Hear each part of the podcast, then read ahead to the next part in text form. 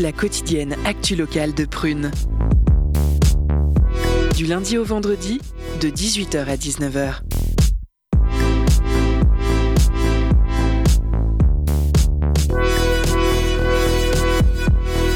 Chers auditeurs, auditrices, c'est un plaisir de vous retrouver. Bienvenue à l'émission Curiosité du vendredi, le décryptage des infos de notre belle région. Toujours Prisca au micro. Messieurs, dames, vous allez bien? Très bien. Très bien. Euh, personnellement, oui, ça va très bien. Je suis bien portante. Auditeurs, nous poursuivons ardemment notre élan de solidarité parce que nous accueillons sur notre antenne ce soir Pierre Dabertina, pardon, d'Alternativa. C'est bien ça? D'Alternativa Nantes, c'est Ah. bien ça. Bonsoir, monsieur Pierre. Bonsoir. Alors, et ensuite, nous recevons Alexis, éco-animateur. Bonsoir. Bonsoir. Alors, tous les deux, ils sont en charge de l'événement Et si un autre monde était possible, qui aura lieu dans le cadre du Festival des Solidarités le 23 novembre à 18h30. Et nous n'oublions pas non plus euh, notre soutien aux assises de lutte contre les violences sexistes organisées par la ville de Nantes, auxquelles Prune participera toute la semaine prochaine notamment. Au menu, nous aurons aussi les chroniques de Clémence qui nous entretient ce soir sur un nouvel accessoire de mode, la chronique de Camille qui portera sur la Coupe du Monde et le billet d'humeur de Loïva sous la forme du guide du parfait petit boycotteur. Autant vous dire euh, que nous parlerons de Coupe du Monde dans cette émission. Cette émission se terminera bien sûr par la chronique d'Alexis. Il nous parlera aujourd'hui du livre intitulé Petite histoire de l'art, un sans chef-d'œuvre de Suzy Hodge, édité par Pyramide. Sans plus tarder, écoutons Clémence qui nous entretient ce soir sur euh, l'accessoire de la mode, particulièrement euh, un accessoire d'ailleurs qui est indispensable en ces temps de pluie et de fraîcheur. Je vous laisse le découvrir avec elle. Curiosité, les chroniques de la rédaction. Bonsoir à toutes, bonsoir à tous. Et oui, ce soir, on se retrouve et on parle accessoires. Il fut un temps où les femmes ne sortaient pas les mains couvertes, un temps où les femmes se plaisaient à porter des gants. Souvent oubliés ou relégués au rang de simples détails, les gants font partie du quotidien vestimentaire depuis l'aube des temps et se montrent indispensables à bien des égards. Apparus comme simple protection contre les éléments extérieurs, les gants ont progressivement endossé un rôle plus esthétique avant de devenir un article revêtu de symbolique profonde. Vous l'aurez compris, de la simplicité à la sophistication, le gant est à la fois un outil, un ornement, mais également un symbole. Au départ, le gant est surtout un équipement de protection pour les mains. C'est plus tard, avec l'avènement de la mode, que les gants gagnent en esthétique et en sophistication. Tandis que la richesse des matériaux et la complexité des ornements deviennent des indicateurs de rang social. On prête ainsi de nombreuses caractéristiques symboliques aux gants, et ces derniers ont effectivement joué un rôle important dans les relations sociales et culturelles. De nos jours, ces valeurs se sont, quelque, peu perdues, bien qu'on les, retrouve encore dans la langue française, telles qu'avec les expressions prendre des gants, qui signifie que l'on fait quelque chose avec beaucoup d'attention et de retenue, ou encore l'expression suivante jeter le gant, qui est synonyme d'un défi lancé à autrui tandis que aller comme un gant décrit deux choses ou deux personnes qui correspondent parfaitement l'une avec l'autre. Au XIIIe siècle, les gants deviennent un accessoire de mode et un style vestimentaire décoratif. Les femmes de la haute société se mettent à en porter, tout comme les seigneurs et hauts dignitaires religieux. Ainsi, depuis le XVIe siècle, les gants sentent bon le parfum également. Tandis que la France est considérée comme la patrie des meilleurs ganti- gantiers au monde, avec l'avènement de Napoléon Ier, l'art et le savoir-faire de la ganterie s'exportent dans toute l'Europe. Ganterie et galanterie vont de pair. Le XXe siècle apporte nombre de bouleversements et de changements au plan sociétal, caractérisés entre autres, entre autres par une simplification de la mode vestimentaire. Les gants délicats tombent presque dans l'oubli avant que l'industrie contemporaine de la mode ne les ressuscite de nouveau. Le gant devient donc un accessoire vestimentaire de première importance. Depuis toujours, les gants ont fidèlement suivi les courants de la mode et ont fait partie de la tenue vestimentaire au sens complet. Profitant de l'évolution des tendances pour se perfectionner, se diversifier en termes de matériaux et de décors, ils se sont aussi enrichis de formes, coupes variées. Tandis que les gants pour hommes sont généralement courts, les modèles pour femmes ont progressivement donné naissance aux variantes courtes, moyennes et même aux gants longs à boutons, le tout en fonction de la longueur des manches. Vous l'aurez compris, chaque main a son gant. Ah bah merci Clémence. À présent, partons à la découverte des invités du jour, Pierre Daterlatiba et Alexis, éco-animateurs de l'événement. Et si un autre monde était possible, avec Loeva bien sûr. Mais avant, une petite douceur musicale, Alpha par Lola.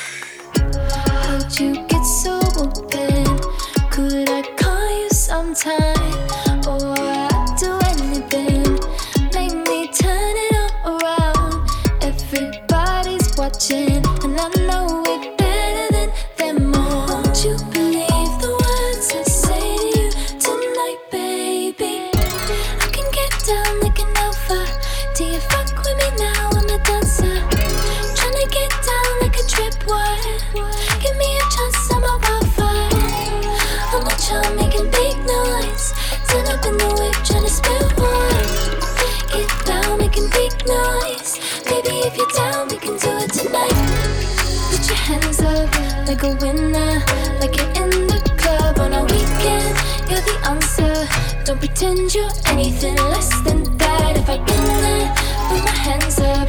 I can own that, cause I know that I got it. If you got it like that, I'll be stepping out on my own, baby. I said, Am I right to question everything now? Question everything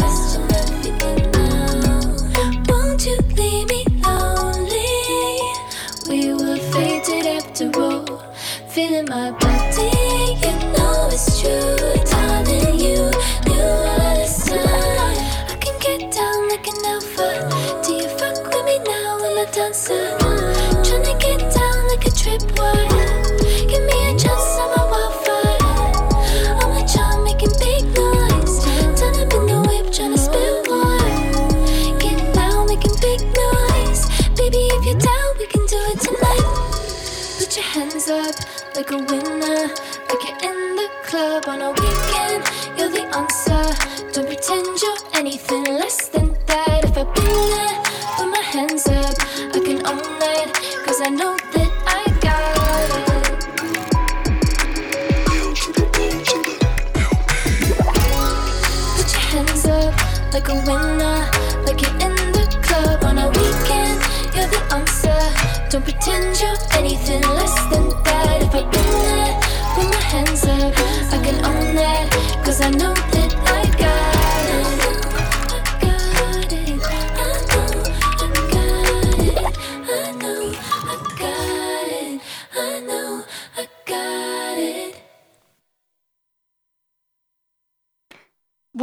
Bonsoir, chères auditrices, auditeurs. Je pensais que Priska prenait la relève après la musique, mais non, c'est- moi qui, euh, qui parle. Du coup, euh, nous nous retrouvons à nouveau cette semaine à l'occasion du Festival des Solidarités.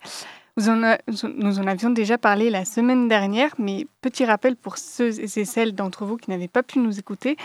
Le Festival des Solidarités, ou de son petit nom, le Festisol, a été lancé il y a plus de 20 ans avec pour objectif d'organiser des animations conviviales et engagées afin de, je cite, donner aux citoyens et citoyennes de tout âge l'envie d'agir pour un monde juste, solidaire et durable.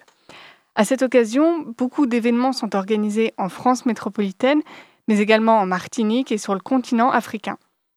Le festival dure cette année du 18 novembre, soit aujourd'hui au 4 décembre, et les thèmes choisis pour l'édition 2022 sont jeunesse, interculturalité, pardon, vivre ensemble et engagement. À Nantes, nous avons la chance que le festival se déroule durant tout le mois de novembre. Et à cette occasion, aujourd'hui, nous recevons Pierre et Alexis. Bonsoir. Bonsoir. Bon, euh, vous, avez rejoint, euh, vous nous avez rejoint au micro de Prune ce soir pour parler de l'événement Et si un autre monde était possible, qui aura lieu le 23 novembre, Pierre, vous y serez en tant que membre du collectif Alternatiba et Alexis en tant que co-animateur. Donc le mouvement Alternatiba, pour euh, ceux et celles d'entre vous peut-être qui ne le connaissent pas, c'est un mouvement citoyen pour le climat et la justice sociale, avec un réseau de plus de 130 collectifs locaux et 10 bases de mobilisation. Ils sont un acteur incontournable de la mobilisation climat depuis 2013.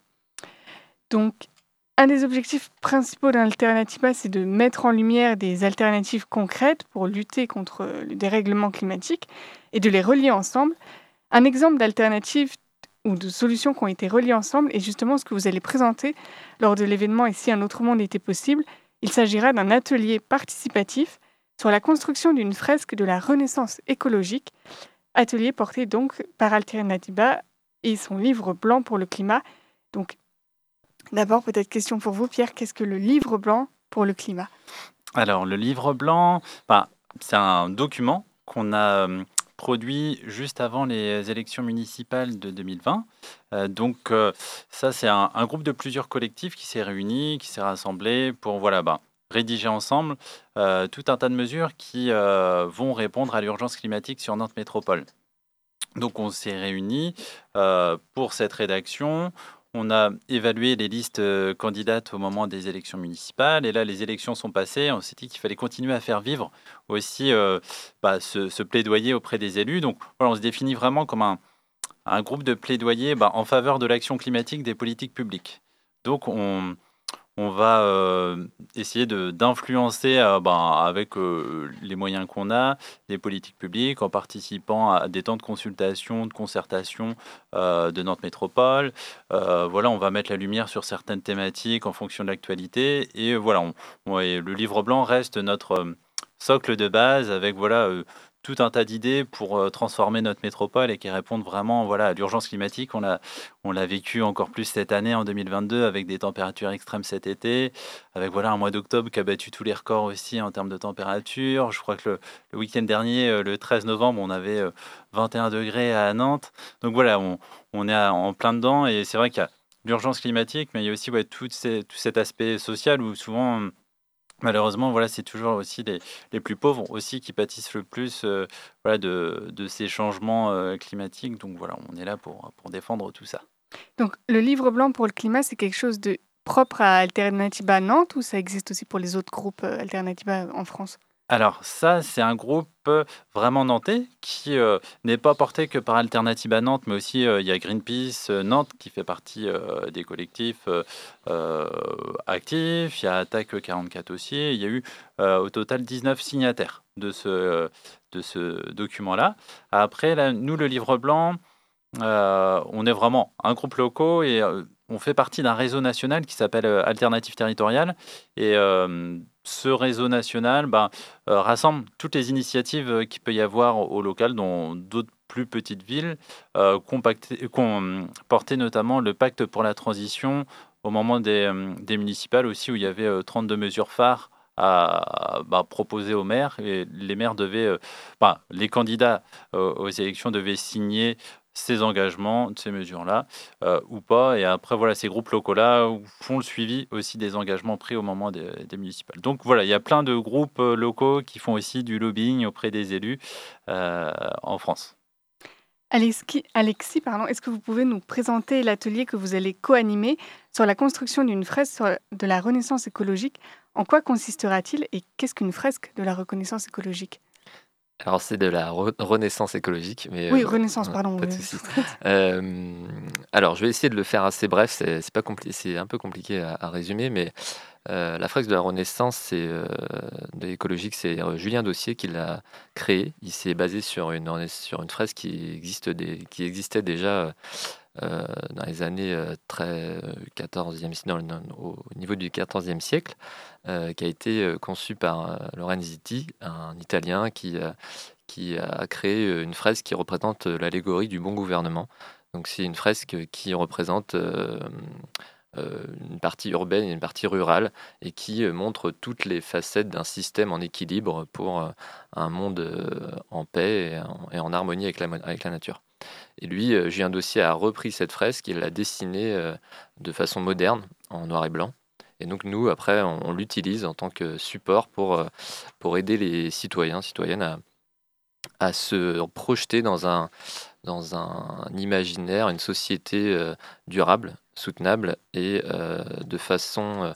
à- ce support nous permet de, de, de, de voir une, la société comme, une, comme un, un maillon, enfin une toile, une toile systémique.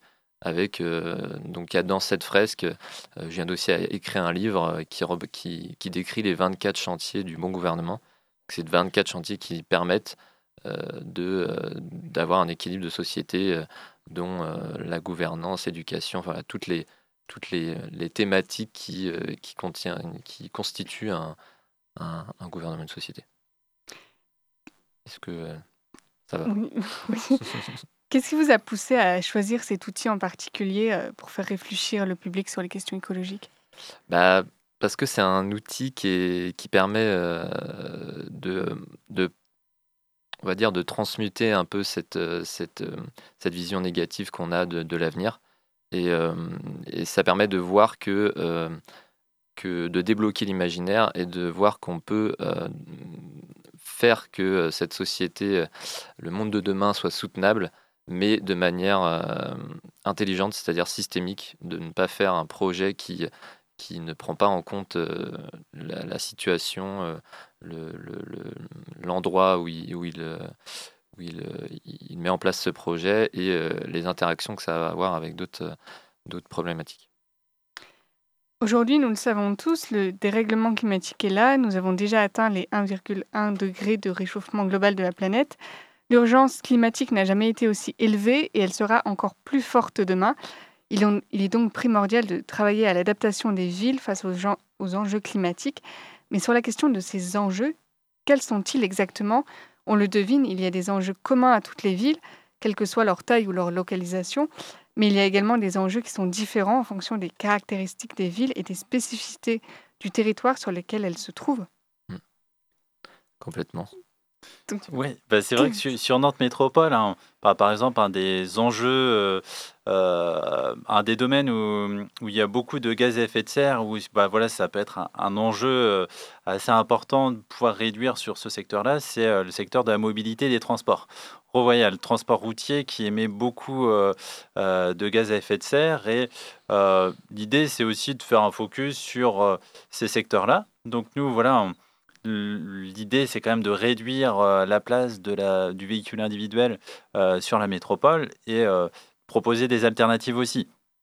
Il y a des choses qui vont plutôt dans le bon sens, comme les projets de pistes cyclables sur des axes magistraux. Voilà, ce serait voilà, des choses qui vont dans le bon sens et qui peuvent se mettre en place assez rapidement, mais il y a des projets qui sont très en retard et qui vont pas du tout assez vite, que nous on défend, c'est la création d'un RER métropolitain euh, qui va davantage connecter aussi toutes les villes périphériques euh, autour de Nantes.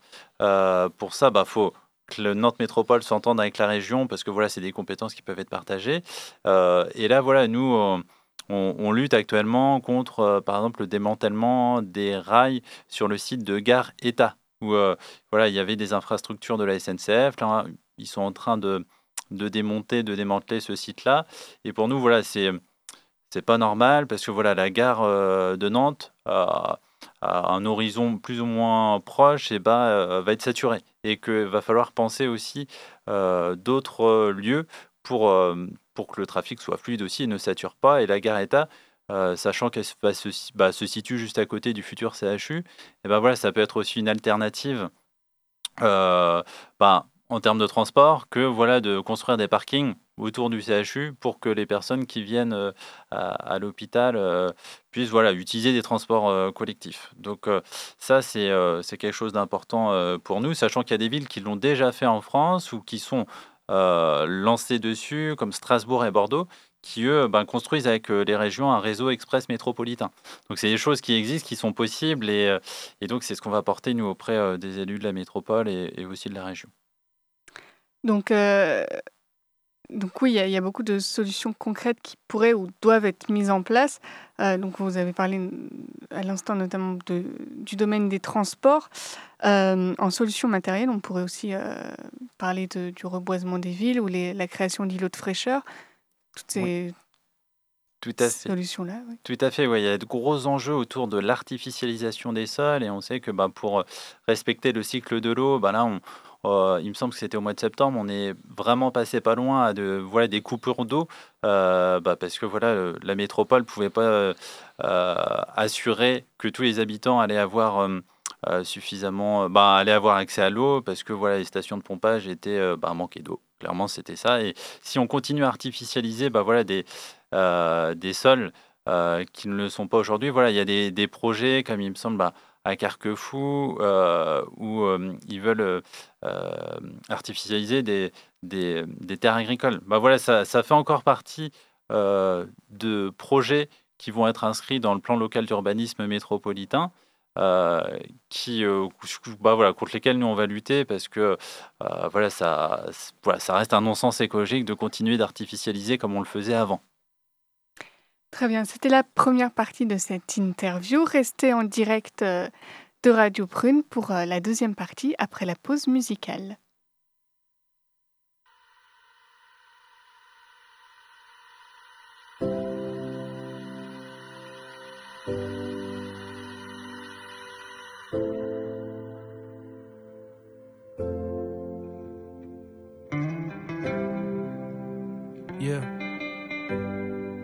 Dédié à toutes les femmes du monde entier.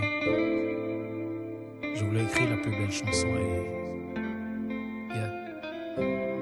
Des cités, femmes des banlieues, femmes des universités au trajet laborieux. Jeunes filles des tempêtes, du village ou de la ville, des travaux champêtres au génie civil, à celles qui ont dit non à la main du canapé, pour celles qui de leur tresse tracent la voie de la lutte. Snap-moi tes dons, tue ta dignité. Aucune femme ne dépend de la fente d'une jupe.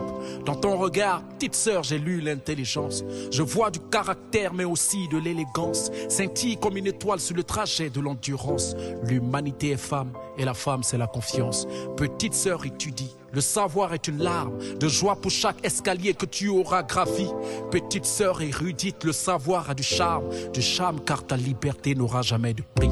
N'écoute pas ces dandys, fuis tous ces machos. L'humanité a grandi dans les bras de ton dos. N'oublie jamais, petite sœur, demain sera une mère. Prends soin de ton petit cœur, l'homme a un goût amer. Lève donc la tête, marche avec assurance. Entreprends et montre au monde tes compétences. Scintille comme une étoile sur le trajet de l'endurance. L'humanité est femme et la femme c'est la confiance. Reine, reine, reine devant l'éternel. Femme comme un arc-en-ciel. Reine devant l'éternel. Yeah.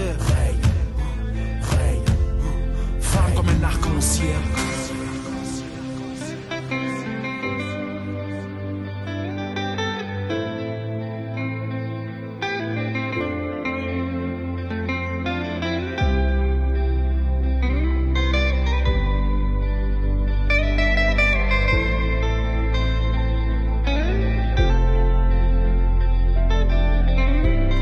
Secrétaire de bureau ou caissière, technicienne de surface ou ménagère, commerçante dans nos ghettos ou infirmière, on a tous une mère dont l'humanité est fière.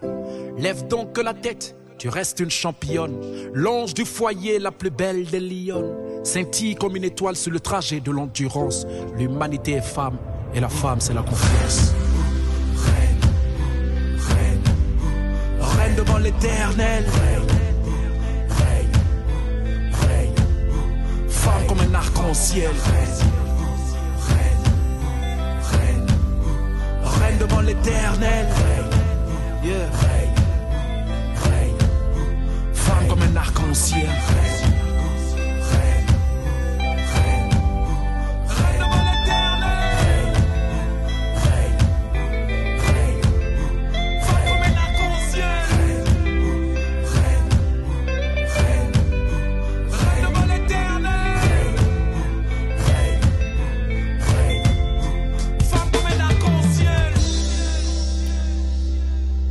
C'était Reine par Smarty.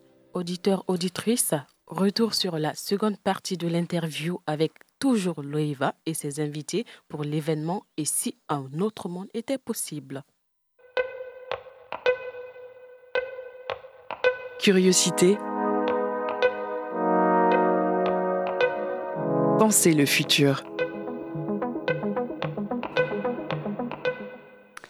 Vous êtes de retour dans la deuxième partie de l'interview avec euh, Pierre et Alexis sur l'événement organisé à l'occasion du Festival des Solidarités, euh, événement intitulé Et si un autre monde était possible avec euh, la construction d'une fresque sur la renaissance écologique.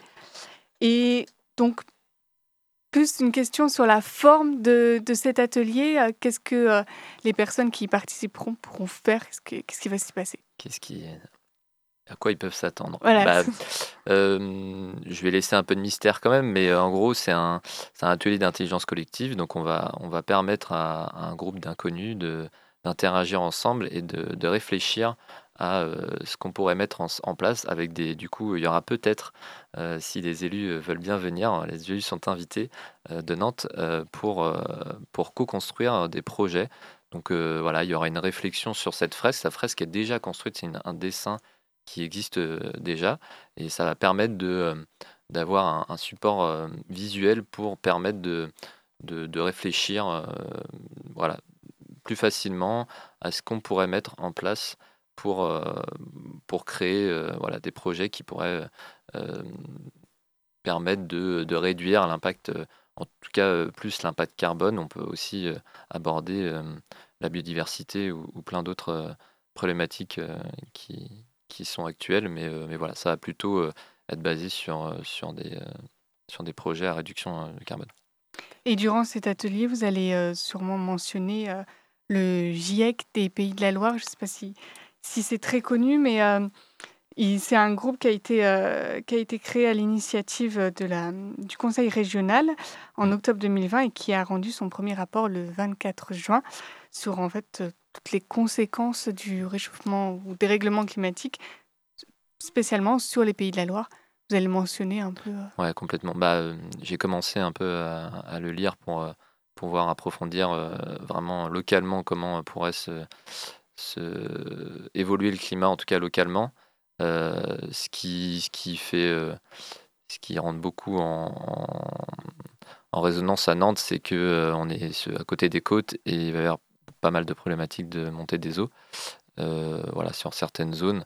Et, euh, et voilà, donc ça, ça peut être une, une approche de, de apprendre à- cette problématique en compte et, de déjà réfléchir à comment adapter aussi euh, les infrastructures par ces, par ces niveaux de d'eau qui va obligatoirement augmenter. Ça, faut, faut bien se le rentrer dans la tête parce que même si on arrive à freiner le réchauffement climatique, l'eau euh, atteint une, inertie tellement longue euh, qu'elle va continuer à réchauffer et les océans vont, continuer à monter pendant un certain moment. Euh, vous avez mentionné les élus, donc j'ai une question un peu plus politique. Euh, Pensez-vous que nos dirigeants, que ce soit au niveau national, l'État ou le gouvernement, ou au niveau local, la mairie de Nantes par exemple, en font assez pour la transition écologique des villes? Allez, je m'y colle.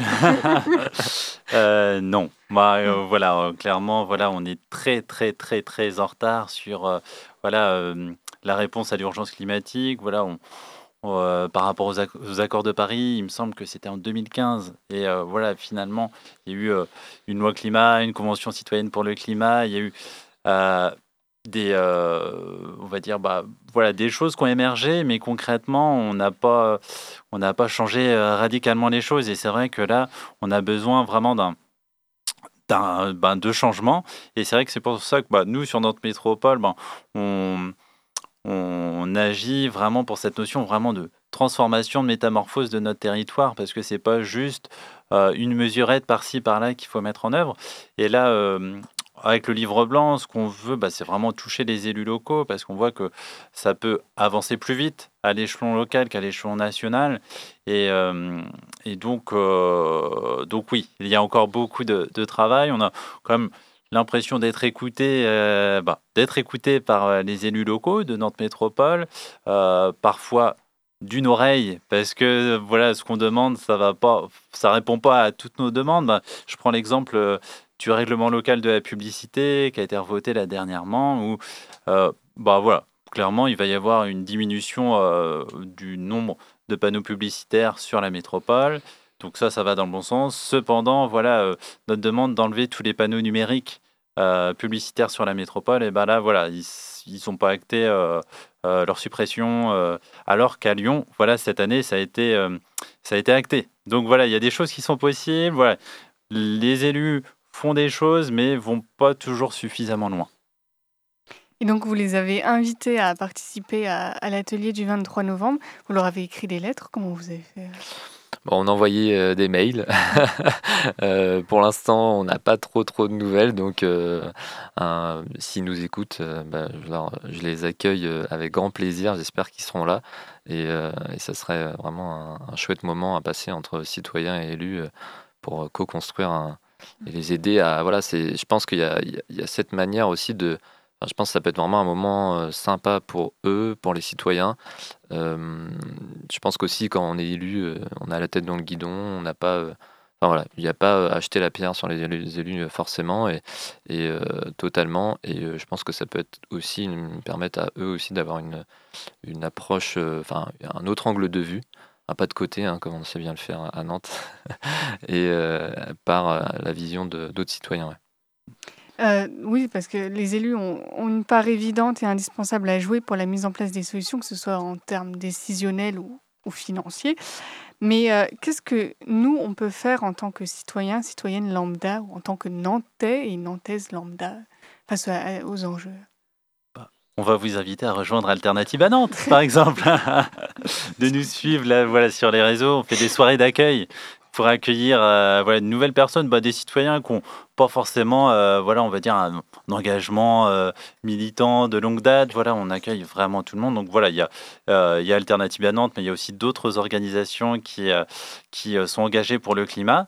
après, voilà, nous, après, voilà, on, pourrait parler des éco-gestes. Voilà, y a, voilà, ça, ça, existe, mais L'idée, nous, voilà, avec euh, le mouvement climat, je pense, c'est vraiment de changer d'échelle et, d'aller euh, toucher, bah, que ce soit euh, là où il y a le pouvoir, ça peut être bah, voilà, les pouvoirs politiques, mais il y a aussi voilà, les, entreprises qui ont aussi pas mal de responsabilités dans le changement climatique. Donc voilà, c'est pas se focaliser voilà, que sur la responsabilité citoyenne, mais d'élargir à, voilà, là où est vraiment le pouvoir. Après, voilà, les citoyens, nous, tout le monde est le bienvenu euh, à nous rejoindre dans les associations. Nous, on a aussi une pétition, j'en profite, parce qu'on a été sur une action à l'aéroport euh, de Nantes pour demander euh, l'élargissement du couvre-feu et son respect, parce que là, il y a un couvre-feu de minuit à 6 heures du matin qui n'est pas respecté par toutes les compagnies.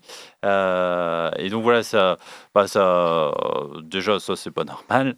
Et, et donc, on a été manifesté en pyjama à l'aéroport. Et donc, il y a aussi une pétition, c'est stop au projet d'extension euh, de l'aéroport de Nantes-Atlantique qui est sur Green Voice. Et là, c'est aussi en lien ben, avec euh, voilà, les projections d'augmentation du trafic aérien à Nantes-Atlantique. Là, nous, on veut aussi que le projet d'extension de l'aéroport euh, soit stoppé. Donc, donc voilà. est-ce qu'il est facile d'exister pour des associations engagées dans la lutte écologique ou est-ce que c'est un combat permanent vis-à-vis des autorités notamment? Après, je pense qu'il y a différents types euh, d'organisations ou d'associations la militante. Ben, il y a euh, peut-être la branche plus euh, ben, mise en avant des alternatives, parler des éco-gestes, faire du lobbying citoyen. Je trouve que c'est quelque chose qui est, qui est, plutôt bien reçu. Nous, voilà, on n'est nous ferme pas la porte euh, au nez quand on va euh, euh, bah, solliciter des élus pour les rencontrer. Après, il y a peut-être la partie militante d'action non violente qui va peut-être être un petit peu plus stigmatisée. donc voilà, il y a, je pense que ça dépend aussi du mode d'action bah, des, des, organisations. Alors, dernière question pour finir. Euh, face à l'urgence écologique et les solutions qui n'arrivent pas, enfin, là, on a un bel exemple de la COP27 euh, à Sharm el-Sheikh. Euh, les négociations n'aboutissent pas. D'ailleurs, ils ont prolongé d'un jour la durée de la COP27 jusqu'à demain, alors qu'elle devait se finir aujourd'hui. Donc face à ces solutions qui n'arrivent pas, qu'est-ce qui vous pousse à y croire encore, à continuer à vous battre? Est-ce que vous n'êtes pas découragé parfois? Bah, euh, si, complètement. Il y a des fois où on a envie de, de- claquer la porte et de passer à autre chose et de- d'en profiter comme, euh, comme pas mal de monde euh, sur cette planète. Mais, mais, mais clairement, en fait, moi, il y a un peu ce truc que j'aime bien répéter que je me sens un peu comme une. En fait, quand. À l'époque où il y a eu les, les guerres mondiales, on n'a pas, on pas demandé aux gens. Enfin, il y a eu un mouvement de solidarité derrière les soldats. Tout le monde se sont, mis dans les usines. Tout le monde s'est bougé pour euh, aider les gens qui étaient au front.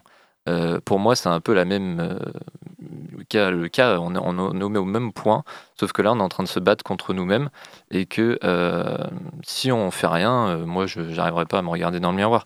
Donc, clairement, y a, moi, ça me, fait du bien d'agir pour ça. Je pense que on le sait, euh, le moindre degré, euh, Valérie Masson-Delmotte le répète, le moindre, la moindre action, le moindre degré qu'on peut gagner, c'est des milliers de personnes, des millions de personnes qui ne mourront pas. Et ça, faut le répéter et le savoir. Et, euh, voilà. Et il y a aussi une citation que j'ai lue il n'y a pas très longtemps, c'est que on, emprunte cette, planète pour les enfants euh, qui, qui, qui sont d'aujourd'hui. Et, euh, et donc, euh, si on l'emprunte, on essaie de, de, la, de l'utiliser de la meilleure manière pour que, pour que nos enfants puissent en profiter autant que nous.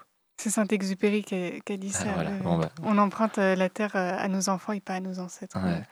Bah, on va terminer sur ces mots magnifiques. Donc, je rappelle les, les petites informations. Donc, c'est un atelier euh, intitulé Et si un autre monde était possible qui aura lieu le 23 novembre à 18h30. À quel euh, endroit? La Maison des citoyens du monde. La Maison des citoyens du monde à Nantes. C'est réservé, il y a une vingtaine de places, donc euh, allez vous inscrire. et- Voilà. On vous attend nombreux et nombreuses.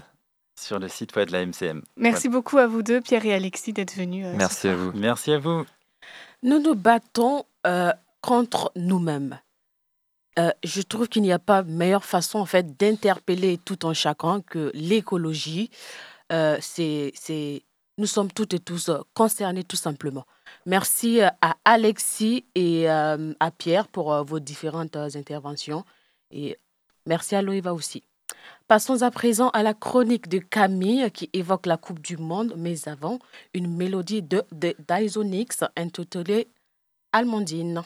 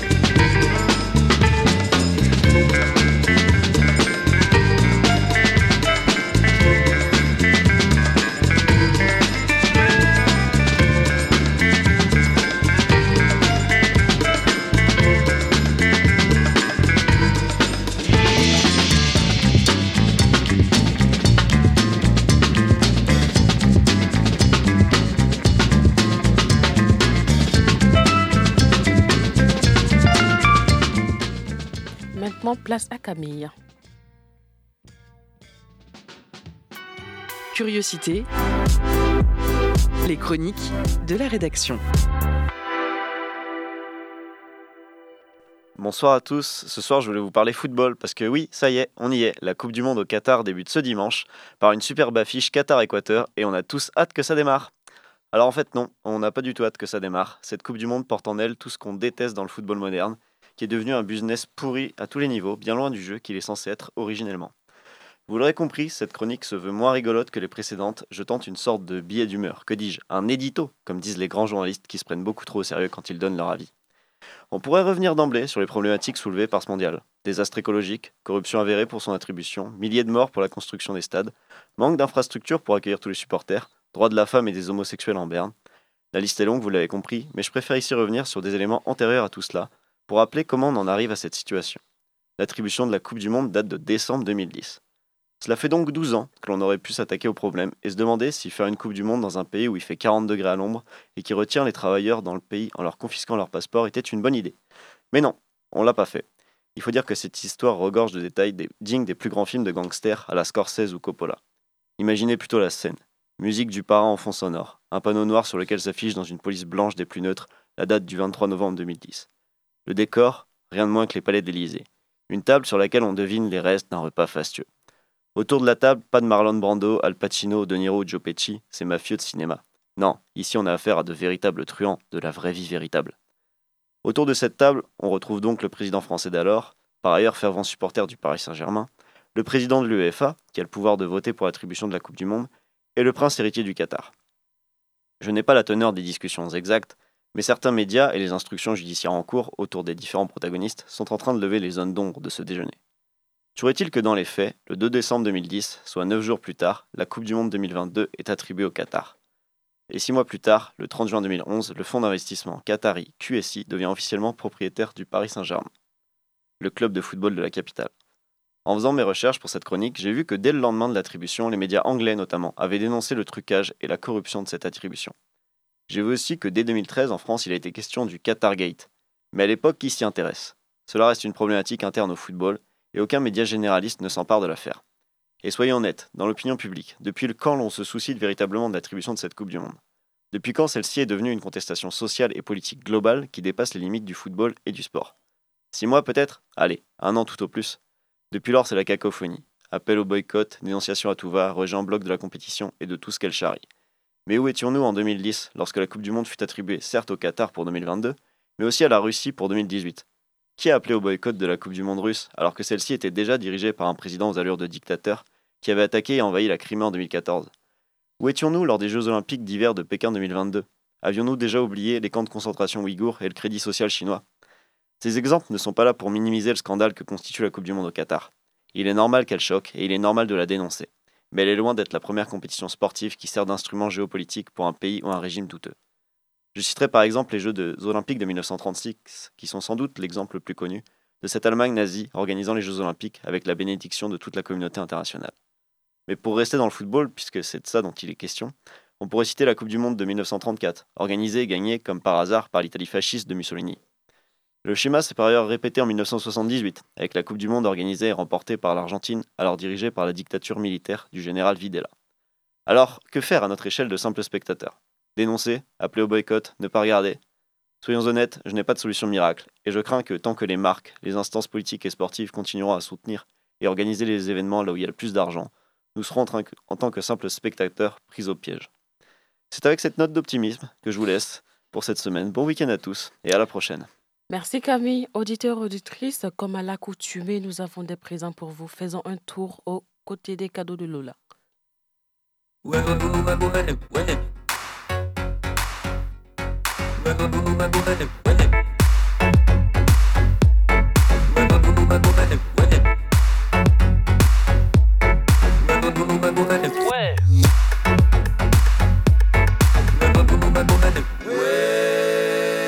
la pause cadeau.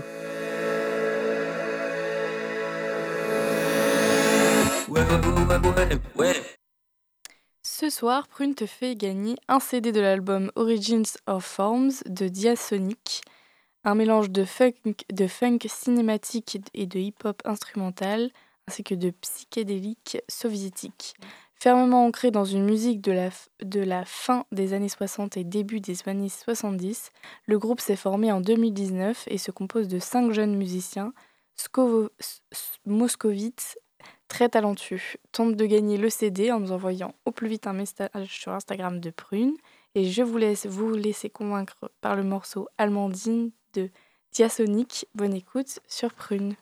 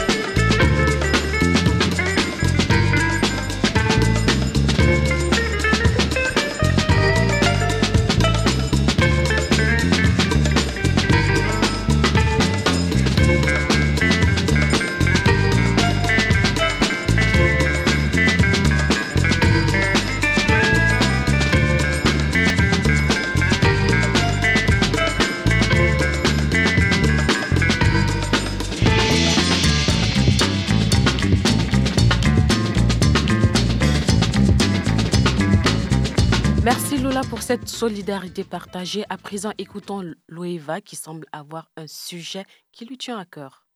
Découvrons-le. Curiosité. Les chroniques de la rédaction. Choqué, dégoûté, révolté, écœuré.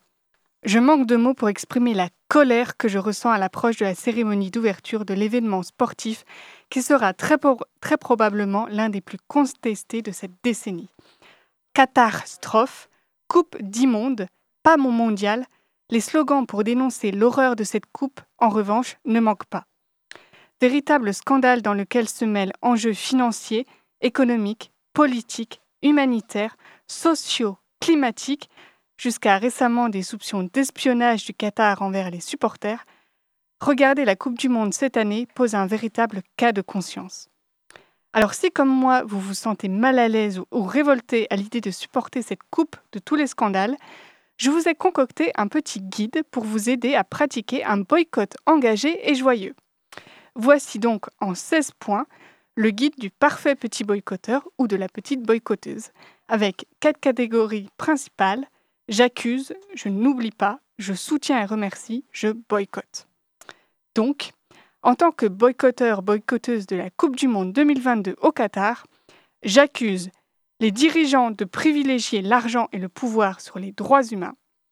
J'accuse les politiques tels que Monsieur le Président ou la ministre des Sports de changer d'avis comme ils changent de col roulé et de tenir des propos complètement contradictoires en fonction de leurs intérêts. Car non, Madame la ministre, vous ne pouvez pas encourager les personnes homosexuelles à se rendre au Qatar, alors même qu'il y a quelques jours, l'émir a qualifié l'homosexualité de dommage mental. Et Monsieur Macron, oui, le sport est politique. Outre tous les scandales de corruption et de droits humains déjà connus, j'accuse évidemment le Qatar, pays de la démesure, de croire que l'argent peut tout acheter, mais il ne vous achètera ni le respect ni une morale. J'accuse aussi toutes les marques sponsorisant cette coupe de la honte, Adidas, Coca-Cola, Hyundai, McDo et tellement d'autres. Enfin, j'accuse d'inconscience les artistes qui ont accepté d'aller performer au Qatar pendant la coupe en échange d'un- gros chèque, Parce que non, les artistes ne font pas juste leur job, tout comme les joueurs ne jouent, ne jouent pas juste au foot. Ils ont un pouvoir médiatique et d'opinion énorme et ils n'en ont pas conscience ou l'utilisent à mauvais escient.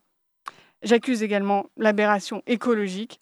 7 stades sur 8 climatisés mais à ciel ouvert, jusqu'à 160 navettes en avion par jour pour transporter des supporters logés dans les pays voisins et jusqu'à 6 millions de tonnes de CO2 émis alors que le Qatar avait dit être neutre pour ce mondial. Donc, face à tout ça, je n'oublie pas les 6500 travailleurs migrants morts sur les chantiers pendant la construction des stades, chiffre sans doute d'ailleurs sous-évalué. Je n'oublie pas les familles de ces travailleurs qui étaient nombreuses à vivre du salaire misérable que gagnaient les ouvriers et qui, du jour au lendemain, ont vu les corps de leurs proches décédés être rapportés, sans explication, seulement accompagnés d'une somme d'argent misérable. Parce que oui, au Qatar, les malaises, arrêts cardiaques, étouffements, dus à la chaleur et aux effroyables conditions de travail, ne sont pas considérés comme des accidents du travail, et donc ne sont pas sujets à une indemnisation correcte. Je n'oublie pas non plus les personnes de la communauté LGBTQIA, résidant au Qatar et qui sont parfois emprisonnées pour le simple soupçon d'homosexualité.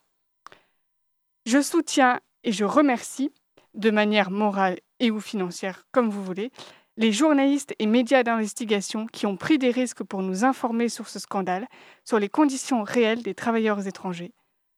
Je soutiens et remercie également Amnesty International qui alerte sur la situation au Qatar depuis plus de dix ans et qui continue de se battre sur tous les fronts pour défendre les libertés et droits humains. Je soutiens les associations, mouvements ou collectifs qui se positionnent et militent, militent contre cette coupe d'immonde qu'ils existaient déjà avant ou qu'ils se soient créés spécialement contre le mondial. Vous avez notamment le collectif Carton Rouge pour le Qatar, présent dans plusieurs villes de France. Je vous invite d'ailleurs à aller faire un tour sur leur site internet. Et enfin, je boycotte, de manière engagée, joyeuse et festive, en allant dans un des bars ayant annoncé publiquement ne pas diffuser les matchs et qui propose d'autres événements. C'est des Lillois qui ont créé une page Instagram ainsi qu'un site internet intitulé Ramener la coupe à la raison et qui recense tous les bars qui ne s'engagent pas à diffuser les matchs. À Nantes, nous avons le bar du Chapeau Rouge qui a décidé de diffuser les matchs de la Coupe de 98 à la place de ceux se déroulant au Qatar. Et il y a également les bars Little Atlantic Brewery et le lieu-dit Gasparelli. En participant, je boycotte également de manière joyeuse en participant aux événements organisés partout en France par le collectif Carton Rouge pour le Qatar, tels que des contre-coupes. Je peux boycotter pardon, joyeusement aussi en organisant un karaoké. C'est ce que fait le collectif fraîchement né appelé Qatar Pas OK. Vous avez saisi le jeu de mots En réécrivant des paroles de chansons pour les adapter au thème du boycott. Vous pouvez retrouver toutes les chansons qui seront parodiées sur leur page Instagram. Voilà, vous avez maintenant toutes les clés pour passer un mois de boycott joyeux, engagé et en bonne conscience. Et surtout, n'oubliez pas, ramenez la coupe à la raison. Merci Loïva pour ce billet d'humour, euh, pardon, euh, d'humeur, pardon. Pour terminer l'émission, place à la session littéraire. Alexis nous présente ce soir le livre intitulé Petite histoire de l'art en 100 chefs-d'œuvre de Suzy Hodge, édité par Pyramide. Pyramide, pardon. Curiosité. Les chroniques de la rédaction. Et oui, euh, de retour pour cette chronique littéraire qui prend un peu des libertés aujourd'hui. Vous allez voir pourquoi, puisque je vais vous parler non pas voilà de, une seule de mes passions qui serait la littérature, mais également euh, d'une autre de mes passions qui est euh, l'art, d'une manière générale, l'art pictural, l'art conceptuel même parfois, et puis également une autre passion qui est le puzzle. Euh, et euh, bon, j'en profite quand même pour dire euh, la Coupe du Monde c'est de la merde et la FIFA c'est vraiment dégueulasse également. Ça n'a rien à voir avec ma chronique, mais ça vaut le coup de le rappeler. et donc ce premier livre dont je vais vous parler, c'est Petite histoire de l'art en 100 chefs-d'œuvre et c'est donc écrit par Suzy Hodge. ça a été écrit en 2022 et traduit et édité cette même année par Pyramide, effectivement, une maison d'édition française qui est spécialisée dans le, le livre d'art, sur la photo, sur, sur la peinture, aussi sur des jeux et euh, dont j'ai déjà parlé plusieurs fois euh, ici. Alors comme son nom l'indique, eh bien il est question de euh, plusieurs, enfin de 100 chefs-d'œuvre de, de l'histoire de l'art qui sont décortiqués, alors qui sont présentés aussi déjà quand même, c'est important, dans un format assez assez grand, enfin on va dire de taille moyenne, on va dire un peu la moitié d'une d'une BD, donc ce qui permet quand même d'avoir des, belles photos de, de reproduction de, de- de ces de ces chefs-d'œuvre. Alors c'est avant tout des chefs-d'œuvre donc de l'art pictural, mais aussi quelques sculptures en fonction des, époques. Et puis euh, depuis une centaine d'années, donc euh, beaucoup d'art contemporain un peu plus conceptuel, de la photo et puis euh, des photos d'in- d'installation euh, également. C'est écrit donc par Suzy Hodge, qui est une spécialiste de l'art et de l'histoire et qui est également artiste et qui s'est spécialisée là-dedans, hein, puisque elle a écrit plus de 100 livres pour différents publics, notamment pour les enfants ou pour les plus grands comme celui-ci, qui sont donc à chaque fois donc une- des explications sur, sur l'histoire de l'art. Alors c'est très très bien fait, je trouve. Euh, chaque deux pages, vous avez donc l'œuvre d'un côté plus le texte expli- explicatif de l'autre qui remet l'œuvre dans son contexte, qui explique son importance euh, socio-culturelle, si vous voulez, euh, son importance aussi au sein d'un mouvement artistique, euh, peut-être, ou au sein de, même carrément de, de la- de l'art de toute une civilisation, puisque ça commence au tout début avec, une Vénus préhistorique, donc sculpture, l'une des plus anciennes œuvres d'art de, l'être humain retrouvé. Et puis, bah, comme ça, plusieurs choses. Alors, il y a un grand trou de 1000 ans à peu près, mais c'est parce qu'il nous manque beaucoup, beaucoup de choses de cette époque-là, hein, euh, qui est donc euh, après l'Empire romain et, et, euh, avant la, Renaissance, en gros. Et puis, alors, je dois dire que c'est aussi très bien fait et extrêmement pratique pour un professeur débutant en histoire de l'art comme moi, Euh, ça me permet donc de préparer mes cours de manière très efficace. Euh, alors, je connaissais déjà des choses, mais ça permet un peu comme c'est comme si on avait un peu la soluce euh, pour pour parler des œuvres aux élèves. Donc, j'ai pas encore osé le conseiller à mes élèves parce que j'ai peur qu'ils se rendent compte à quel point je suis un escroc. Mais je vais bientôt le faire. En tout cas, à l'antenne, je me permets de le conseiller à tous les profs de, l'histoire de l'art et bah, surtout à ceux que ça intéresse parce que c'est vraiment très intéressant, assez ludique, puis vraiment facile à lire, facile à, à picorer. Et puis donc euh, deuxième euh, deuxième chronique euh, aujourd'hui, toujours édité par les éditions Pyramide, qui, comme je vous l'ai dit, édite également des, jeux, des jeux de cartes, souvent bien sûr liés, enfin toujours liés à, l'art. Et donc là, ils ont sorti, c'est la première fois chez eux, un puzzle qui s'appelle, euh, qui a un nom, ce puzzle, Attrape-moi si tu peux. Alors déjà, je dois vous faire part de ma passion pour euh, le puzzle, hein, qui date depuis, euh, depuis pas euh, rela- rela- relativement assez récemment. Enfin, je m'en suis rendu compte, j'ai fait mon- je me suis rendu compte de ça euh, à l'âge adulte, bien passé, Euh, et euh, ça s'est affirmé, enfin c'est revenu en force pendant les confinements, et depuis je fais du, du, du 1000 pièces, du, voilà, vraiment je, je, je- je kiffe ça, et donc quand j'ai vu qu'il sortait un puzzle artistique à partir de, de- de- de photos d'art, eh bien je me suis jeté dessus. Donc ce puzzle représente, enfin oui, représente des, des photos de Joseph Ford, qui est un photographe spécialisé entre autres dans les trompe-l'œil, les trompe-l'œil où euh, les, bah, par exemple souvent euh, ce sont les, les pulls des protagonistes euh, pris en photo qui se confondent avec le, paysage derrière. Donc voilà, ils ont l'air de, s'intégrer complètement dans le, dans le paysage, dans le décor, ça marche très bien. Donc on- ici on a deux photos car le puzzle est recto verso. Eh oui, alors c'est moi c'est la première fois que je faisais un puzzle recto verso depuis euh, le primaire, je crois. Euh, et euh, mais ah, ah, c'est quand même un, un, un 1000 pièces ou un, oui c'est un 1000 pièces quand même, donc c'est quand même vraiment c'est pas hyper simple et puis c'est très agréable. C'est pas trop dur le fait que chaque pièce puisse être lue d'un côté ou de l'autre, puisque en fait ça se sent un peu au toucher.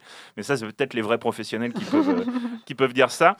Et puis on peut le faire deux fois, c'est quand même chouette. Enfin bon, moi je l'ai fait une fois puis je l'ai retourné, voilà. Euh, mais euh, vous pouvez le faire, hein, voilà, déjà deux fois, donc c'est quand même pas mal. Donc ce, livre, Petite histoire de l'art en 100 chefs-d'œuvre de Suzy Hodge, euh, et ce puzzle, Attrape-moi si tu peux, avec des photos de Joseph Fornes, les deux sont disponibles et c'est pas mal pour Noël, notamment, qui arrive à grands pas, et c'est édité chez Pyramide Édition, que l'on salue et qu'on remercie. Ah ben, je crois que c'est une occasion pour moi d'apprendre le puzzle parce que je n'ai aucune notion de ça auditeurs, auditrices, ainsi se termine notre émission Curiosité du vendredi. Tout de suite, c'est le Planétarium Club sur Prune. Curiosité, ça recommence dès lundi. En attendant, on vous souhaite un très bon week-end et on vous dit à la semaine prochaine. Et vive le boycott